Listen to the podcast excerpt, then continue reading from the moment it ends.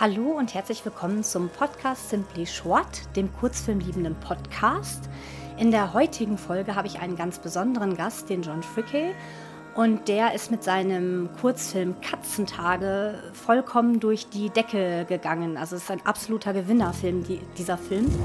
Und äh, mit John werde ich mich ein bisschen über eben Gewinnerfilme unterhalten. Zum Beispiel kann man das kalkulieren, kann man erwarten, dass ein Film ein Gewinnerfilm wird oder nicht und wie man sonst noch seinen Alltag als Filmemacher bewältigen kann, wenn man nicht gerade Preise abräumt oder zu Festivals fährt. Genau, ganz viel Spaß bei dem Gespräch. Short, short, short, short, short, short, short, Simply short. Ja, ich freue mich jetzt auf ein wahnsinnig interessantes Gespräch, weil ich vermute nämlich, dass es ein sehr lustiges Gespräch wird, weil ich habe mir nämlich ganz spontan einen witzigen Spitznamen ausgedacht für Freaky, äh, Freaky, John Freaky. Das fängt doch gut an, oder? Ja, ja so soll es sein, genau. Ist auch ja. immer gut, die Messlatte gleich am Anfang hochzulegen. hey, das wird jetzt voll lustig. Genau. Okay. Nein, du bist aber wirklich hm. ein cooler Typ. Ich habe dich ja im März 2019 bei uns im Rahmen der kurzen Woche kennenlernen dürfen in Regensburg. Und da hast du ja den Hauptpreis im deutschen Wettbewerb gewonnen. Wie war das für dich? Ähm, das war voll toll. Erstmal ist es ein voll schönes Filmfest. Ich will jetzt nicht zu viel Werbung äh, für dich und für das Filmfest machen. Und dann ist es äh, immer toll, einen Preis zu gewinnen. Und ich habe nicht damit gerechnet. Hast du wirklich ja. nicht damit gerechnet? Ich habe wirklich nicht damit gerechnet, nein. Mhm. nein. Aber das wäre zu viel des Guten gewesen. Mhm. Ja. Aber dein Film ist ja eigentlich sehr erfolgreich. Der ist ja mittlerweile auf vielen Festivals gelaufen und ist eigentlich sehr gefragt. Das heißt, irgendwann könnte ich mir vorstellen, wenn du Filme einreichst, dass du jetzt schon davon ausgehst, ja, da hat er gute Chancen oder da könnte ich einen Preis gewinnen. Man entwickelt doch eigentlich so ein Gefühl, oder? Man täuscht sich immer mit dem Gefühl. Ich habe ähm, richtig gelegen damit, dass ich dachte am Anfang, ich glaube, der Film ist irgendwie so ein Filmfestfilm. Und ich war mir ziemlich sicher, dass der auf Trickfilmfestivals nicht so gut laufen wird, obwohl es ein Trickfilm ist, äh, wie auf normalen Kurzfilmfestivals. Ich war mir ganz sicher, dass es kein Gewinnerfilm ist. Ich war mir total sicher, es ist ein Film, der äh, gefällt Vorauswahljurys, aber es ist kein Film, der es äh, bis zum Ende dann irgendwie schafft, dass der einen Preis gewinnt. Und ich freue mich total über meinen Irrtum. Ja, weil der hat mega viele Preise gewonnen. Mhm. Ja. ja. Und ich, ich, ja, ich bin total stolz drauf und immer noch überrascht. Und ich glaube, dass ich äh, diesen, für einen Kurzfilm ist es voll der Erfolg und ich glaube, ich werde den Erfolg nie wieder erreichen können. Und deswegen mache ich nie mehr Kurzfilme, nur einen Witz. ja, zum Glück. Jetzt hast du mich ins, äh, zum Schwitzen gebracht, tatsächlich. Aber du hast gerade was Wichtiges gesagt oder Interessantes gesagt. Das ist kein Gewinnerfilm. Was ist denn für dich ein typischer Gewinnerfilm? Also ein Film mit weniger Dialog. Mein Film hat die ganze Zeit Dialog und relativ statische Bilder. Und für einen Trickfilm erst recht mal statische Bilder. Äh, hier und da sind dann am Ende ähm, total die äh, verschwurbelten Animationsgeschichten, die man nur in Animation machen kann, drin. Aber ansonsten ist es so ein Film so zack, zack, zack, zack, zack, zack, zack und dann am Ende ist die Geschichte vorbei. Vom Prinzip her eher wie ein Langfilm, nur dass die Geschichte äh, nicht getragen werden könnte durch einen Langfilm, glaube ich. Aber von der Machart her ist es eher wie ein Langfilm, als wie die meisten Kurzfilme sind. Mhm. Genau, jetzt machen wir noch mal ganz kurz, weil wir jetzt haben wir über deinen Film gesprochen. Also der Film heißt Katzentage. Vielleicht kannst du mal noch mal ein ganz bisschen was zu deinem Film sagen. Ich erzähle jetzt mit Spoiler einfach. Ich erzähle einfach, mhm. was passiert, weil oft erzähle ich vorher nicht, was passiert und dann muss ich aber bei Minute anderthalb aufhören und der Film ist elf Minuten lang, aber es passiert schon, der Gag passiert eigentlich schon am Anfang. Es ist ein Junge, der hat Schnupfen, der ist ein bisschen krank. Äh, sein Papa geht mit ihm zum Arzt. Es ist eine Ärztin und die Ärztin bittet dann, äh, den Jungen mal kurz das Zimmer zu verlassen, weil sie unter vier Augen mit dem Vater sprechen möchte. Und sie sagt dem Vater die Diagnose und die lautet, dass der Junge Katzenschnupfen hat. Was erstmal nicht weiter besorgniserregend ist, aber nur Katzen kriegen Katzenschnupfen. Und das bedeutet, so die Diagnose der Ärztin, dass der Junge wahrscheinlich eine Katze sein muss. Und, und, da, und dann passiert der Rest vom Film einfach. Und alle tun so, als wäre es ganz normal, dass der Junge höchstwahrscheinlich eine Katze ist. Und das ist ja eigentlich eine, sag ich mal, man kann ja schon sagen, eine sehr allgemeingültige Botschaft. Nicht im vordergründig, aber hintergründig. Es war zuerst nur eine Quatschidee mhm. und ich dachte zuerst, ich kann da so einen Zwei-Minüter draus machen, der so ein bisschen lustig ist. Und dann ist mir aufgefallen, dass das eine schöne Kafkaeske Situation ist und dass das irgendwie eh schon mal deep ist, alles was mit Identität zu tun hat und dass es mich irgendwie auch berührt hat, obwohl es so quatschig und so albern ist. Irgendwie hat es mich berührt, dass der Junge jetzt denkt, er ist eine Katze und dass der Vater jetzt damit klarkommen muss, dass, äh, dass sein Sohn vielleicht eine Katze ist und, und wie man damit umgeht. Und ich weiß noch im ersten Drehbuch, ich rede jetzt einfach drauf los, ne? Mhm. In, in, in, der ersten Drehbuchfassung, also da war es ein Treatment ohne Dialog, da hatte ich noch so Sachen... Ähm, dass er denn dem Jungen äh, Katzenfutter hinstellt und so lauter Kram, den man aber gar nicht machen würde, weil man weiß ja, der Junge ist kein Katzenfutter. Und, und, ähm, und dann ist mir klar geworden, die ganze alberne Schiene äh, muss ich sein lassen. Ich muss diese äh, potenziell semi-dümmliche Idee muss ich ernst nehmen und daraus einen, einen, ernsten Film machen, der dann so ein bisschen emotional ist und so ein bisschen... Ähm, auf Englisch sagt man so Deadpan Humor, also dass halt äh, keiner über irgendwas lacht oder die Miene verzieht, sondern es ist jetzt einfach mal so, der Junge ist eine Katze. Und das Interessante ist aber ja eigentlich, dass der Junge das selber gar nicht so wahrnimmt. Richtig. Und das ist das Gefühl, um das mir das eigentlich ging, ist mir dann aber auch erst klar geworden, weil ich bin, wie gesagt, nicht mit einer Agenda an den Film rangegangen, aber mir ist klar geworden, eigentlich geht es in dem Film darum, dass alle dir sagen, du bist was, aber tief in drin merkst du, hey, das bin ich überhaupt nicht. So. Und ähm, natürlich ist es im übertragenen Sinne für mich total klar, dass es um Gender geht oder um jegliche Art von äh, Identität aufoktroyieren von außen. Und ähm, die meisten sehen das auch so, die den Film gucken, glaube ich. Mm, ja, aber es müsste vielleicht auch gar nicht unbedingt ähm, eine Gender-Thematik sein, das kann auch so ein Schubladendenken sein, mhm. zum Beispiel. Ja. Ne? Also ich finde, deswegen ja. sage ich, das ist ein genau. universelles Thema eigentlich. Ja. Also vordergründig genau. denkt man, das ist oberflächlich, aber das geht dann doch total in die Tiefe. Und das ist, glaube ich, auch ein Erfolg des Filmes. Ja. Genau. Ich kann dir nur zustimmen, ja. ja. Sehr gut, das wollte ich. Äh, Widerrede ist nicht geduldet. Genau. Das ist ein strenger Podcast, oder? Definitiv. Ich sitze hier auch ja. mit Peitsche. Das kann ja. keiner sehen, aber so ist es. Genau. Nein, ähm, pass auf, und zwar... Darf ich an dieser Stelle die Situation in dem Raum mal schildern? Wir sind auf dem Kurzfilmfest Hamburg. Oder hast du es mit Alexander Grammatke schon erklärt, wie du nein, dieses Interview Nein, nein, nein, weil ich werde das auch mal zeitversetzt. Okay. Ja. Das kann sein, dass erst in zwei Monaten erscheint. Aber erzähl mal die Hast du immer ein Foto dazu online? Ja, wir müssen bald Dann noch ein Foto machen. Mhm. In diesem Raum. Mhm. Ja. Okay. Mhm. Weil äh, wir sind auf dem Kurzfilmfest in Hamburg und draußen läuft gerade die Party. Die, Gewinner, die Gewinnerfilme wurden eben ermittelt. Und ähm, jetzt trudeln langsam äh, die Leute ein und wahrscheinlich wird in drei Stunden getanzt, wenn es halb zwei ist oder halb drei. Und, und wir sitzen jetzt oben in einem Raum, wo man die Musik nicht hört vom DJ. Und wir sitzen auf einem Teppichboden. Und das Gebäude ist eine alte Poststelle, die seit erst vier Jahren oder so nicht genutzt wird. Sieht aber aus, als äh, wäre hier in den 70ern ein Zombie-Ausbruch gewesen und alle hätten einfach schlagartig äh, die Räume verlassen. Und wir sitzen jetzt hier auf dem Teppichboden und hier sind blaue Heizkörper. Voll verrückt. Warum sind die blau? Keiner weiß es. Kommt fast und, komplementär Kontrasten, aber nicht ja, ganz ja. zur Wand. Und es ist äh, so eine ähm, 70er Jahre Behördensituation und es sind, man glaubt es gar nicht, Poster von der Post an der Wand, die ich jetzt erst sehe. Das stimmt. So 90er Jahre Werbeposter von der Post. Mit dem Slogan Deutsche Post, auf mich kommt's an. Also in diesem Raum ist die Zeit stehen geblieben, ja. aber unten ist es total modern und ja. cool. Ja. Genau. Ja. Ich sehe einen neuen, Kurzfilm auf mich zukommen. Schon komisch, ne? Ja, ja genau. Stimmt, aber neuer Kurzfilm, das ist vielleicht nochmal so ein Stichpunkt. Wenn du äh, so einen Kurzfilm entwickelst, wie gehst du da eigentlich vor?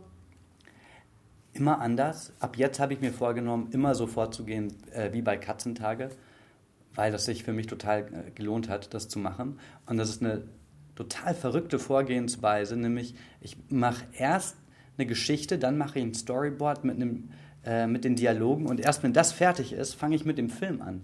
So sollte man das ja eigentlich machen. Und man denkt ja, dass man das so machen, so immer, immer so macht als Filmemacher. Ähm, mache ich ab jetzt auch so, aber äh, früher habe ich es nie so gemacht und ich glaube, es war immer ein Fehler, das anders zu machen. Ich glaube, es ist total gut vorher genau zu wissen, was man vorhat und das dann so umzusetzen, ähm, wie es da auf dem Papier steht. Genau, wie viele Jahre machst du jetzt schon Filme? Also wie lange hast du gebraucht, ja, um diese Erkenntnis? Ja, genau. Du eigentlich seit, äh, seit Beginn meines Studiums. Ich habe meinen ersten Film auf dem Filmfest 2001 gehabt und das war so eine Art Musikvideo, wo man noch Ne, da muss man nicht genau wissen, was man am Anfang vorhat, weil es ist nicht der Zwang, dass es eine Geschichte ist, die erzählt wird. Und ähm, ja, seit 18 Jahren mache ich Filme und jetzt zum ersten Mal so, wie man es machen sollte. Ich meine, das ist doch eigentlich ganz beruhigend für die ähm, angehenden Filmemacher da draußen, dass man am Anfang ruhig noch Fehler machen kann. Und man kann ja trotzdem auch erfolgreich sein, weil ehrlich gesagt, du bist ja nicht durch Katzentage erst erfolgreich geworden, sondern eigentlich bist du ja schon viel länger erfolgreich. Gerade wenn du sagst, ja. dein erster Film, ne? Ja. Ja. ja. Also jeder hat eh eine andere Vorgehensweise und die Trickfilme von mir, die vorher erfolgreich auf Filmfesten waren, das waren Filme, die habe ich zusammen mit dem Till Penzek gemacht und wir hatten immer nur dreieinhalb Tage Zeit für jeden Film. Das waren nämlich Filme, die wir erstmal für die Satire-Sendung Extra 3 gemacht haben. Und die haben wir, äh, wir haben ein Thema bekommen, ein politisch aktuelles Thema und haben dann äh, die Dialoge geschrieben und haben zeitgleich angefangen zu illustrieren und das zu animieren und haben es dann so drei Stunden vor der Sendung vertont beim NDR. Und die Filme konnten wir dann teilweise einreichen auf Filmfeste, weil die teilweise nicht so tagespolitisch aktuell waren, dass die immer noch verstanden werden konnten in einem nicht deutschen Kontext und auch zeitversetzt ein Jahr später noch verstanden werden konnten. Atomi. Atomi zum Beispiel, mhm. genau. Ein kleines Atommaskottchen äh, von so Lehrfilmen im 50er-Jahres-Stil, der Herrn äh, Dr. Schmidt erklärt, warum Atomkraft ähm, eigentlich eine ganz coole neue Sache ist. Mhm, definitiv, also da können wir alle ja. von Ja. Also ich musste auf jeden Fall sehr lachen, weil den Film ist ganz, ganz, ganz toll. Also beide ja. Varianten Danke. sind sehr toll. Danke. Genau. Ähm, was machst du dann überhaupt eigentlich, um deine Filme in die Öffentlichkeit zu bringen? Weil ich, das ist, glaube ich, eine große Herausforderung für Filmemacher. Ich habe dann jetzt einen fertigen Film. Wie bringe ich den auf die große Leinwand oder äh, ans Publikum? Ähm, darüber herrscht große Uneinigkeit. Ich glaube, dass europäische Filmemacher die Kulturförderung bekommen, also äh, Filmförderung, äh, eine andere Vorgehensweise haben als zum Beispiel amerikanische Filmemacher.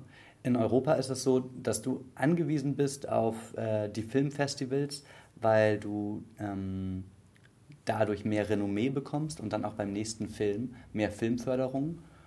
Und weil du im deutschen System, zum Beispiel im äh, Filmförderreferenzpunktesystem, kriegst du nochmal Punkte für jedes Filmfest, das auf der Liste der Filmförderungsanstalt steht. Wenn da also ein Filmfest deinen Film ausgewählt hat, dann kriegst du nochmal Punkte dafür. Und wenn da dein Film gewonnen hat, kriegst du nochmal mehr Punkte dafür. Und deswegen ist es gut für dich, erstmal die Filmfeste zu durchlaufen und Punkte zu sammeln, die dann in der Gleichung direkt Euro ergeben. Du kriegst dann direkt Geld dafür.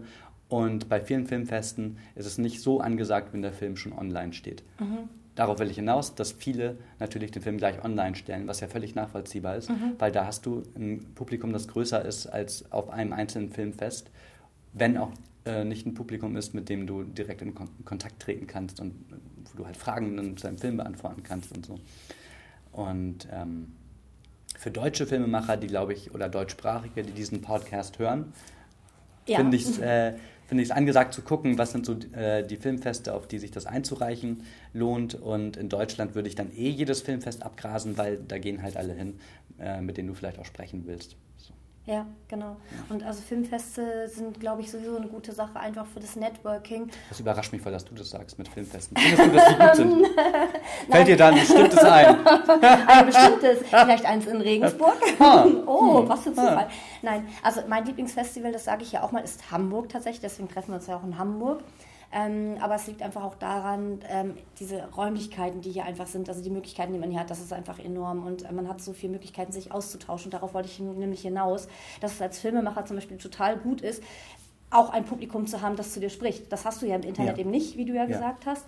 Und die andere Sache ist, du hast aber auch ein Fachpublikum. Zum Beispiel andere Festivalvertreter, aber auch Filmemacher. Jemand, der genau die gleiche Sache macht wie du, der einerseits dann sieht, oh, das hast du so gemacht, gute Idee. Oder aber hast du auch schon mal dran gedacht, das so zu machen. Und dass man, ja. man kann so einfach sich austauschen, weiterbilden und aber auch neue Projekte entwickeln.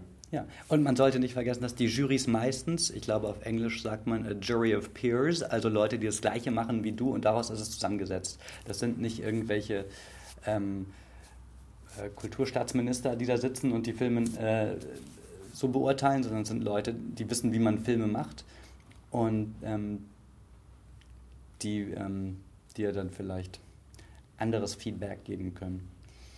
Und jetzt weiß ich gar nicht, was ich sagen Ja, aber ich glaube, wahrscheinlich so auf so einen Stichpunkt, weil du gesagt hast, dieser Behördenmensch, ne? Also ein Behördenmensch, der kontrolliert die Fakten. Zum Beispiel, was sind die genau. Kosten, mhm. gibt es ein Drehbuch oder irgendwas. Aber ein Fachbesucher, der ähm, betrachtet einen äh, Film aus verschiedenen Perspektiven, nämlich einerseits auf der emotionalen Ebene, spricht der Film mich an, aber dann auch ist da ein handwerkliches Geschick dahinter? Ist da eine neue Idee dahinter? Es gibt so mehrere Ebenen, wie man einen Film betrachten kann.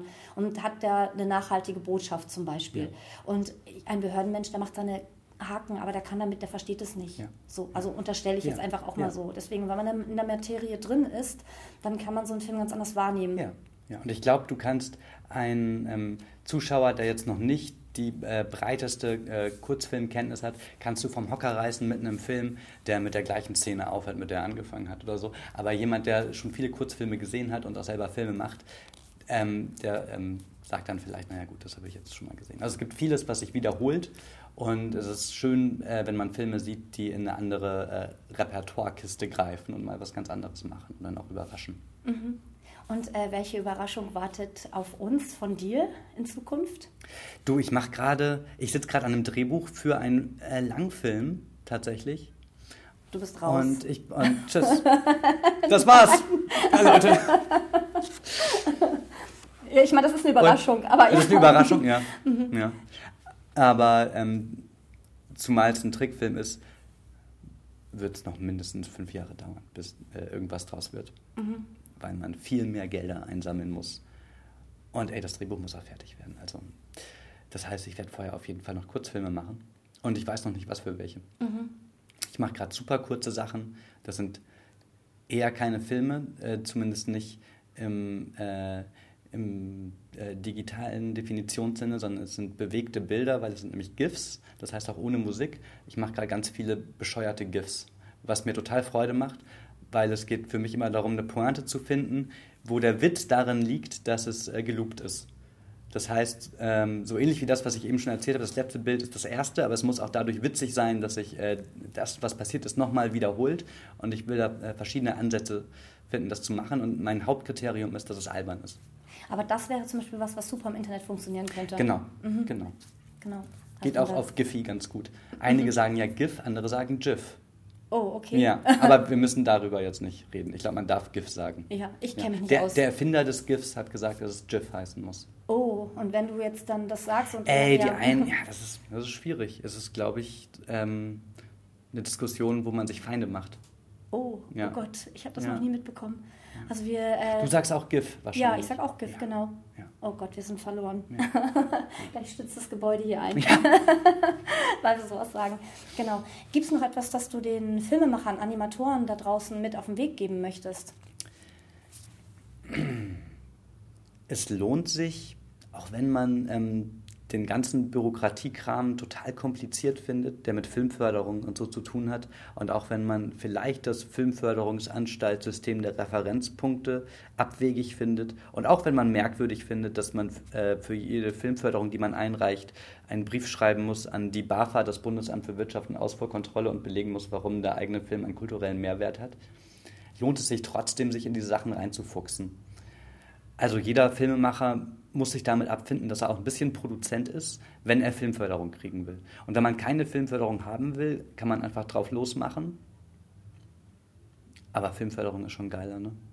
Weil man muss ja auch irgendwie sein Brot Ja, kaufen. und das ist so, ja, also ich meine, die Option ist ja nicht, verhungere ich und mache nur meine Filme oder verhungere ich nicht und mache nur meine Filme, sondern mache ich nur meine Filme und mache nebenbei noch andere Jobs, mit denen ich mich halt über Wasser halte oder mache ich nur meine Filme. Und wenn man sich überlegt, was für ein Luxus das ist, nur von Kurzfilmen vielleicht zu leben oder zumindest 60 Prozent des Jahres von Kurzfilmen zu leben und die restliche Zeit zu arbeiten, das ist schon voll toll, dass wir so ein System haben und man sollte versuchen, ähm, das für sich zu nutzen. Mhm. Aber kannst du dann definitiv schon von einem Kurzfilm leben oder hast du nicht noch andere Einkünfte? Naja, also im letzten Jahr total.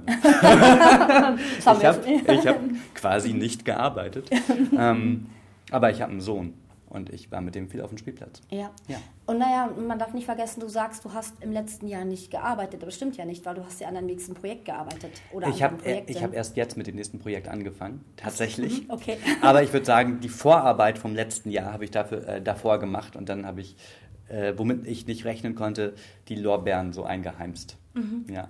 Und es gibt ja Filmfeste, die wirklich angenehme äh, Geldpreise haben, wo es sich wirklich dann auch lohnt, einzureichen und zu versuchen, da zu gewinnen. Mhm. Ja. Und kannst du noch ganz kurz was sagen, weil du sagst, es gibt Festivals, die, wo sich das wirklich lohnt. Vergleich Deutschland und Ausland. Also sind die ausländischen ähm, Preise höher dotiert als die deutschen? Ich, ähm, ich, ich weiß es nicht. Mhm. Ich gerate in Stottern. Ich bin mir nicht ganz sicher. Es könnte sein, dass. Also Berlinale ist hochdotiert. Ich glaube, da kann man 20.000 Euro im Kurzfilmbereich gewinnen. Ähm, in Stuttgart, was nur Trickfilm ist, ähm, da habe ich den Grand Prix gewonnen, was 15.000 Euro sind, mhm, was okay, auch wirklich super. schön ist. Und ich weiß, dass einige asiatische Filmfeste enorme, ich habe gehört chinesische Filmfeste, ich weiß aber nicht, welche das sind. Einige asiatische haben auf jeden Fall auch enorme Geldpreise. Mhm. In Dresden gibt es ja auch einen, da ist, das ist der Preis der Staatsministerin, glaube ich, da sind auch mit 20.000. Das ist 20.000, mhm, ja, genau. richtig. Also wenn ja. man den bekommt. Also ja. Leute, es lohnt sich, reicht ja. auf Festivals ein und probiert es. Ja. Und nicht verzweifeln, wenn es nicht klappt. Und ich war in Dresden gerade in der Jury jetzt und es ist eine enorme Verantwortung, die man verspürt, wenn man quasi ein Auto verschenkt. Mhm, ja. So echt krass. Ja. ja. Das kenne ich auch. Jury-Tätigkeiten sind echt eine Herausforderung. Ja. Weil man ja auch weiß, dass da die Existenz des Filmemachers dranhängt. Also Total. man schenkt jemandem was, man, man fördert jemanden, sage ich mal, durch einen Geldpreis. Und der andere ist vielleicht dann total enttäuscht. Ja. Gerade wenn du sagst, du hast ja gesagt, du hast nicht gedacht, dass du einen Gewinnerfilm hast. Und ein anderer denkt vielleicht, ich habe einen Gewinnerfilm. Und der ist natürlich total enttäuscht. Und du bist natürlich jetzt total begeistert. Ja. Genau. Und ich hätte auch gerne Film äh, oder Filmemachern persönlich Feedback gegeben. Mhm. Aber als Jury konnte ich das nicht. ja. Aber ich hätte gerne Leuten gesagt, ähm, aus meiner persönlichen Sicht, die auch gar nicht so viel zählt, aber aus meiner Sicht wäre das und das an dem Film anders gewesen. Ah, dann hätte ich dem Film gerne den Preis gegeben. Mhm. Aber es ist ja, ja, es ist immer so, irgend, irgendwen stört immer irgendwas und es geht ja auch um äh, äh, persönliche Vorlieben. Aber ähm, so, jetzt weiß ich wirklich nicht, was ich sagen wollte. Ilsa, jetzt bin ich verloren. genau, aber pass auf, ich sagte noch eine Sache, äh, weil du gesagt hast, du hättest gerne Feedback gegeben den Filmemachern. Ja. Also jetzt kannst du es machen, weil deine Jury-Tätigkeit ist Total. jetzt vorbei und wenn jetzt jemand Total. auf dich zukommt, das ja. würde ich auch machen, weil ich merke, ja. dass Filmemacher immer sehr dankbar sind und Kritik auch in den meisten ja. Fällen wirklich dankbar annehmen. Ja, ja. Und gerade, ich muss sagen, gerade wenn man einen Film hat, der trotzdem ganz schön erfolgreich ist, dann ist man auch wirklich offen dafür, weil man will was anderes hören als immer nur, hey, das war ein toller Film, den du mhm. gemacht hast und das und das fand ich super. Ich will total gerne hören, was Leuten nicht gefallen hat, einfach um es zu wissen. Nicht, dass ich es anders machen würde beim nächsten Mal, aber einfach, äh, um es von, von, einem anderen Blickwinkel aus zu sehen. Mhm. Und man darf auch nie vergessen, dass die Geschmäcker unterschiedlich sind. Das heißt, eh das eine kann ja. trotzdem was Gutes sein, aber jemand ist, hat gerade einen schlechten Tag. Das ist ja eh klar. So. Ich meine, Filmfeste, mhm. das ganze äh, Business, alles, was mit Kultur zu tun hat an sich, ist ja völlig verrückt, weil es ist immer Äpfel mit Birnen vergleichen. Mhm. Ist halt nicht wie ein Tennis Match, wo man jetzt sagen kann, deswegen hat ähm, Federer wieder die Paris Open oder wie das heißt gewonnen. Was er, glaube ich, gerade hat, aber ich kenne mich nicht so gut aus, um zu wissen, ob es Paris Open heißt. Ich weiß es auch nicht. genau.